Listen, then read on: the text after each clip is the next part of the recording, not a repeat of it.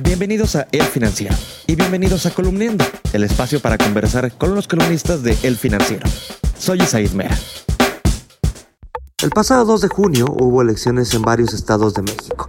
Quizás las más importantes fueron las de gobernador en Pueblo Vieja, California. Y lo que destacó fue la gran abstención que hubo en estos comicios. Para platicar de este tema, hoy nos acompaña Alejandro Moreno. Alejandro, en las elecciones del 2 de junio pasado, particularmente en la de gobernador de Puebla, tuvimos una participación, permíteme decirle, raquítica de apenas el 33%. ¿A qué lo podemos atribuir? Prácticamente se da en todos lados.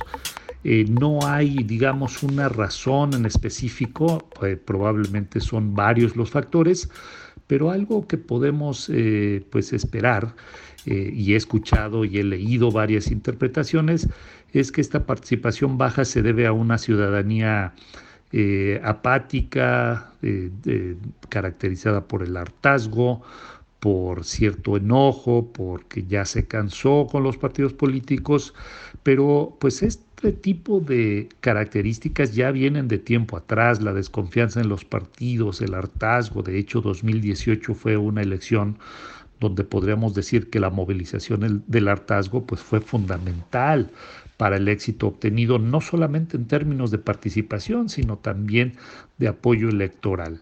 Así que eh, pues no es del todo convincente que vaya por ahí. En la columna de hoy lo que trato de decir es que también debemos de mirar la posibilidad de que los partidos políticos hayan quedado un tanto debilitados después de 2018 y en esta primera prueba en las urnas que se eh, presenta después de aquella histórica elección, pues realmente estamos viendo todavía un sistema de partidos tratando de adaptarse a nuevas circunstancias. 2018 cambió muchas cosas en el sistema político mexicano. En adelante, parece que no basta para los partidos, incluyendo a Morena, claro, movilizar su voto duro, sino convencer a los votantes que vayan a las urnas. Tarea nada sencilla. ¿Cómo ves hacia futuro este tema?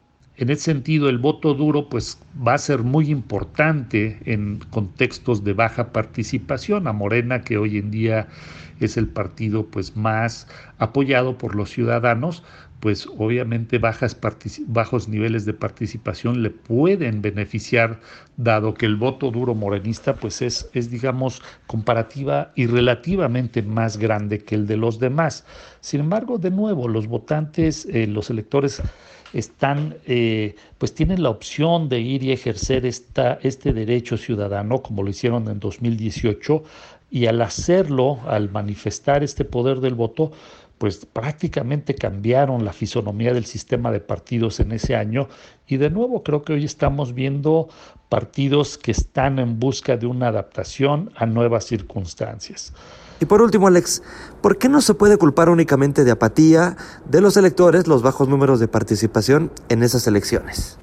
Em, yo creo que no podemos culpar solamente a los electores porque las elecciones van en dos vías y mucho de la respuesta electoral en las urnas tiene que ver con lo atractivo que pueden ser los partidos y sus candidatos y con la movilización que pueden lograr tener, ya sea de manera directa, tratando de eh, pues de alguna forma impulsar el voto ciudadano, de que la gente vaya a votar, pero también eh, pues haciendo llamativa, haciendo atractiva su oferta política.